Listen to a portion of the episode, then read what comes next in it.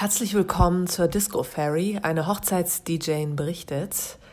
Meine heutige Folge beschäftigt sich wieder mal mit Stories. Das ist ja eine Sache, hatten wir ja schon mal oder hatte ich schon mal gesagt, äh, was viele Leute interessiert, so was auf anderen Partys passiert ist. Ich erzähle das immer nicht, um irgendwen fortzuführen oder zu sagen, boah, die waren vielleicht doof oder sowas, Darum geht es mir gar nicht. Es geht mir darum, dass ich anhand dieser Geschichten eben Dinge aufzeigen kann, die nicht so gut funktioniert haben ja? oder sogar sehr gut funktioniert. Das Thema heute in Kombi mit den Stories ist, wir müssen über Alkohol und Drogen reden. Ja, Leute, es ist soweit. Wir sind in Berlin. Wir müssen über sowas reden. ah, vorneweg habe ich ja auch schon gesagt, ich verurteile niemanden. Niemanden, jeder kann machen, was er will. Äh, ob ihr euch da abschießen wollt auf einer Party oder nicht, das ist eure Sache. Es geht halt immer nur darum zu überlegen, ist es für diese Party auch äh, gut oder eben nicht so gut. Also zerstört es vielleicht sogar schon die Party. Schadet man dann schon sich selbst und anderen sogar, ja, durch dieses Verhalten, was man da an den Tag legt. Und deswegen möchte ich mit euch darüber reden, weil es ist natürlich nach wie vor erstmal das Oberklischee, dass der DJ oder die DJin in diesem Fall ja immer Drogen dabei hat, ja. Ähm, nee. also mal abgesehen davon, dass es ein komplett anderes Arbeiten ist, wenn man auf eine Party oder auf eine Hochzeit oder auf eine Firmenfeier geht, als wenn man zum Beispiel abends im Club steht, ja. Ähm, ich muss ja immer meine Sinne beisammen haben. Also mal abgesehen auch davon, dass ich ja dahin fahre ganz oft mit meinem Auto, ja, und dann abends wieder zurück mit meinem Equipment und allem. Das heißt ja, ich kann jetzt nicht mich da voll mir ne, die Kante geben oder sonst was machen und dann muss ich sehen, wie ich nach Hause komme oder fahre am besten noch angetrunken oder so. Also das geht gar nicht. Dementsprechend ist es natürlich lustig für mich, dass trotzdem, dass ich der DJ bin, ich schon die Frage hatte, morgens um drei oder zwei von irgendeinem Gast, ey DJ, hast du mal Speed? Ja. Meine Antwort darauf war, ach so, ich habe Speed, weil ich bin ja der DJ oder warum fragst du mich? Und seine Antwort war, ja, genau. Hm, ja. Mehr muss ich, glaube ich, dazu nicht sagen. Ich habe mich sehr amüsiert. Ich hatte natürlich kein Speed, ja, ne, um das mal vorwegzunehmen, bevor die nächste Frage kommt. Oh Gott das war so ein Erlebnis auf einer Hochzeit. Äh, klar, nicht nur einmalig, aber das, was mir so jetzt in Erinnerung geblieben ist. Und die andere äh, Geschichte, an die ich mich so erinnere, also das war wirklich eine Story, da hatte ich eine brasilianische Hochzeit in Berlin. Ich betone das jetzt extra, dass das Brautpaar aus Brasilien kam, weil normalerweise ist es ja völlig egal, wer woher kommt.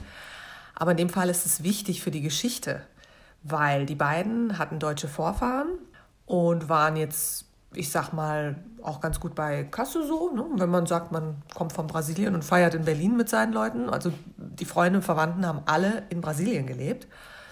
Und die beiden hatten halt die Idee, weil sie eben deutscher Abstammung waren, zum Teil sogar auch noch deutsche Nachnamen hatten, aber kein Deutsch mehr sprachen, dass sie doch dann in Berlin ihre Hochzeit feiern, so mit wirklich ihren engsten Verwandten und engsten Freunden. Also es war jetzt keine 100 Leute exzessive Party, aber sagen wir mal so mit 40 Leuten oder so. So, das haben sie sich überlegt, haben sie auch umgesetzt in die Tat, haben sich dafür äh, auch Hilfe gesucht und so weiter. Das ist äh, jetzt auch nicht so wichtig für die Geschichte. Äh, das Interessante daran war, und deswegen komme ich darauf, dass es eine brasilianische Hochzeit war, dass es in Brasilien viele deutsche Auswanderer gibt und gab, die da jetzt seit Generationen da jetzt sich vermischt haben oder auch nicht. Auf jeden Fall sprechen die Kinder alle Brasilianisch und viele sprechen gar kein Deutsch mehr. Aber sie haben immer noch so eine Tradition, die sich da nennt, äh, Alkohol ist, also es gibt eine Betitelung von Alkohol als Schnaps. Ja? der klassische Schnaps. Also ich habe es letzt witzigerweise wieder mal von irgendwem gehört, der da wirklich wieder Schnaps sagte.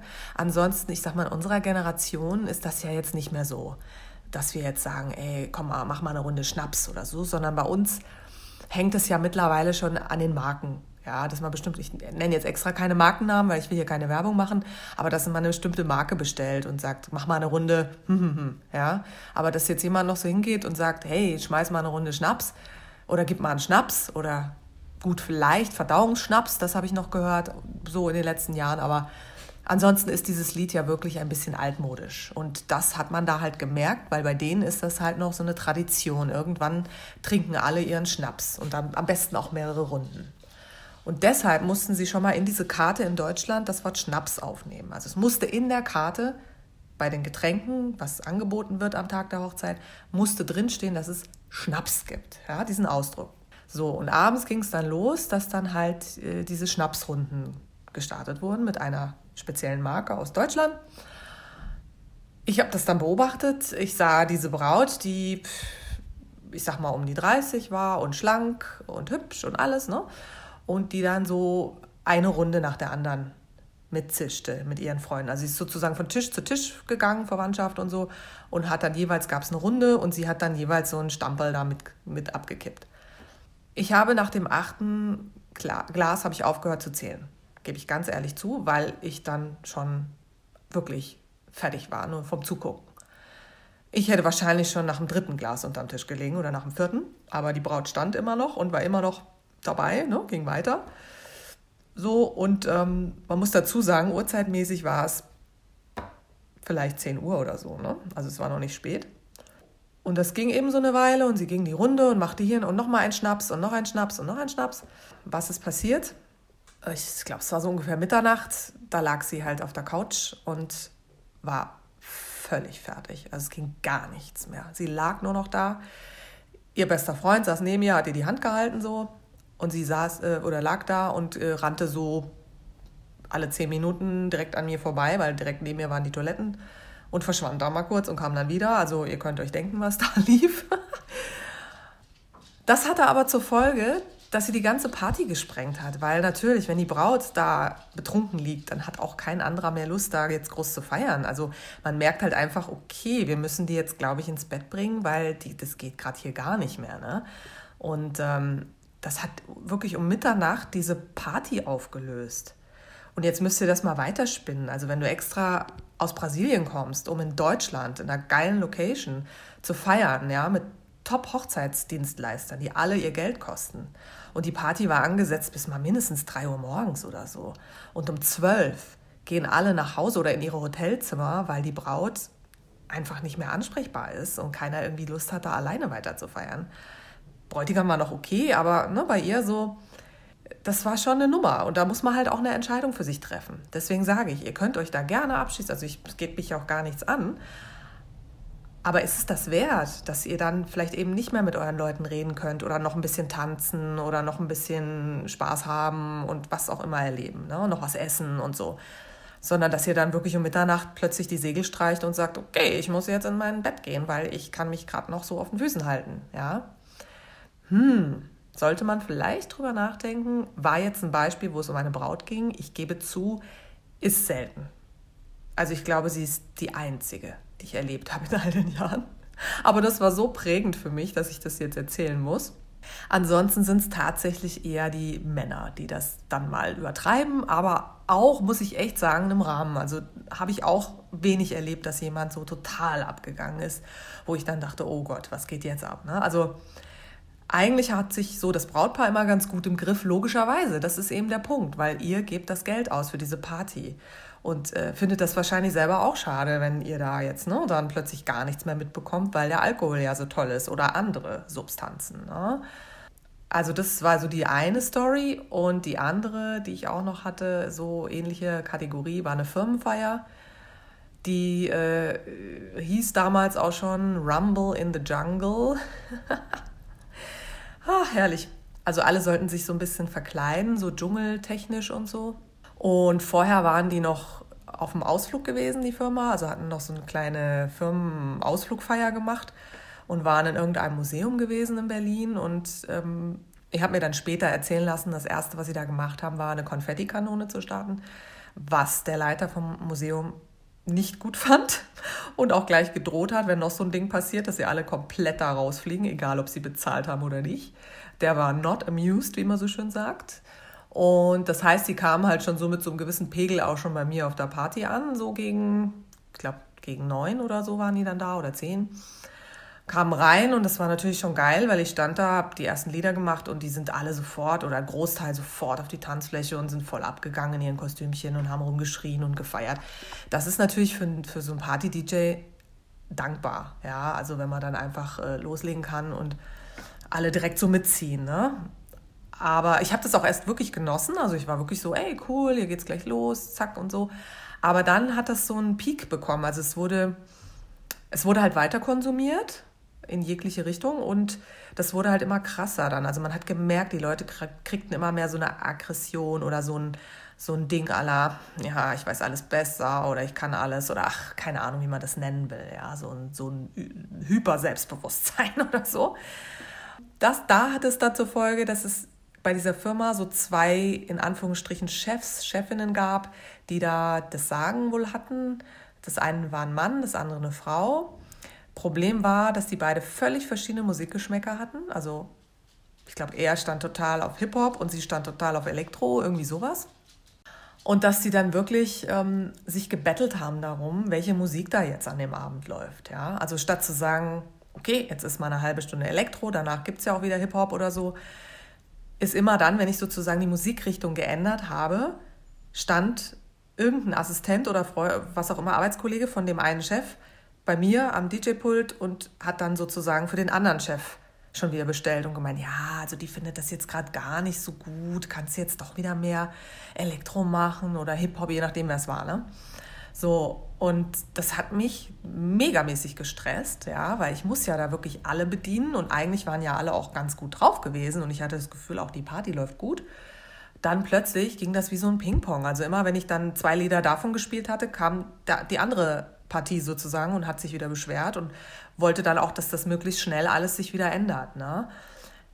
den Chef und die Chefin selber habe ich eigentlich nicht wirklich wahrgenommen. Ich habe die nicht mal gesehen. Die waren auch nie bei mir am DJ-Pult. Das waren wirklich ihre Leute, die da kamen. Und das ging dann wirklich so weit, dass die vor mir standen und mich fast schon bedroht haben. Ja, also mit so Sprüchen wie, ja, das machst du jetzt besser, ne? sonst passiert hier was und so. Oder dann diese Klassiker eben, kriegst kein Geld und was auch immer. Ne? Also es war wirklich krass und äh, es wurde immer mehr tight und du hast gemerkt, die Leute konsumieren immer mehr und es wurde immer so bedrohlicher, auch für mich. Ne? Und dann ging es so dem Ende zu des Abends. Ich glaube, es war geplant für, für 3 Uhr Schluss. Und dann hat die Location zu mir schon gesagt, ah, Maja, ganz ehrlich, also bis vier, okay, aber dann müssten wir doch mal abbauen und wir haben echt noch viel zu tun die Nacht und morgen geht es gleich weiter und bla. Also wäre schon gut, wenn du um vier Uhr dann wirklich Schluss machst. Ich habe das jetzt auch mit denen besprochen, das soll so sein und so. Und ich so, ja, okay, klar, kein Thema. Also habe ich dann auch gegen vier ausgefadet hatte dann echt so einen Pulk an Leuten bei mir stehen, die da eben von diesen unterschiedlichen Parteien da eben standen und mich dann wieder bearbeitet haben und ja, und es geht ja gar nicht und ich muss doch jetzt weitermachen und ich kann doch jetzt nicht aufhören und überhaupt und jetzt muss wieder Hip-Hop und jetzt muss wieder Elektro und jetzt, also es ging wirklich so weiter. Und ich habe wirklich nur noch so ausgefadet, so die letzten wirklich zehn Minuten. Ich habe mich, mehr habe ich mich gar nicht getraut, weil sonst wären die mir alle auf, aufs Dach gesprungen. Und ähm, habe das, wie gesagt, auch mit der Location so abgesprochen, habe das dann gemacht. Und die wurden, wie gesagt, immer zudringlicher. Und dann war wirklich Schluss. Dann kamen sie noch so mit, ich soll ihnen jetzt mal ein Kabel geben, dass sie was weiß ich, ihr Handy oder iPod anschließen können. Und ich habe dann echt, ich habe so Schiss gehabt am Ende. Also es war wirklich bedrohlich, dass ich nur noch meine Sachen in einem mega Geschwindigkeitstempo zusammengepackt habe. Ich hatte Gott sei Dank nicht meine Anlage dabei, sondern ne, das war vor Ort, also hatte nur so ein paar Sachen dabei, habe das alles ganz schnell in meine Sachen rein und umgeschwungen. Und ich hatte noch so einen Hochstuhl dabei, schnell zusammengeklappt, los, geflitzt, nach außen gerannt, mich dreimal umgedreht, ob da irgendwer kam noch so halb hinter mir, ey DJ, wo willst du denn hin? Du musst weitermachen, irgendwie so wirklich so zum Auto gerannt, ins Auto reingesprungen, Knöpfe runtergedrückt, sofort äh, ne, an und losgefahren mit quietschenden Reifen und wirklich im Rückspiegel noch so zwei, drei Leute gesehen, die da so halb noch hinterher rannten. Also, ganz ehrlich, Leute, geht gar nicht. Ja? Wenn man sich dann schon bedroht fühlt und das Gefühl hat, oh Gott, ich muss hier weg, das geht gar nicht mehr. Nicht schön. Ja, und sowas entsteht halt leider oft auch durch zu viel Alkohol oder andere Substanzen. Ne? Und deswegen sage ich, wenn alles im Rahmen ist und ihr Spaß habt und feiert oder gechillt seid dadurch oder irgendwie, mich stört das überhaupt nicht. Macht, was ihr wollt, ja. Ob es gesund ist, sei dahingestellt. Macht, was ihr wollt, macht alle, was ihr wollt, aber fangt nicht an, den DJ oder die Musiker oder irgendwen zu bedrohen oder ne, so nach dem Motto, wir haben jetzt das Sagen und du machst jetzt und, und wenn nicht, dann und so. Nicht gut. Es zerstört auch die Stimmung. Ich hatte dann irgendwann gar keinen Bock mehr. Am Anfang hatte ich voll Bock, fand es richtig geil. Irgendwann dachte ich nur noch, ey, ich will hier weg und ich habe Angst und alle komisch und und die Folge daraus war natürlich, dass ich für diese Firma auch nie wieder was gemacht habe. Die haben mich tatsächlich auch nochmal angefragt und ich habe einfach das abgelehnt und gesagt, nee, die Situation gebe ich mir nicht nochmal. Das war zum Thema Alkohol und Drogen. Denkt nochmal drüber nach. Eure Maja.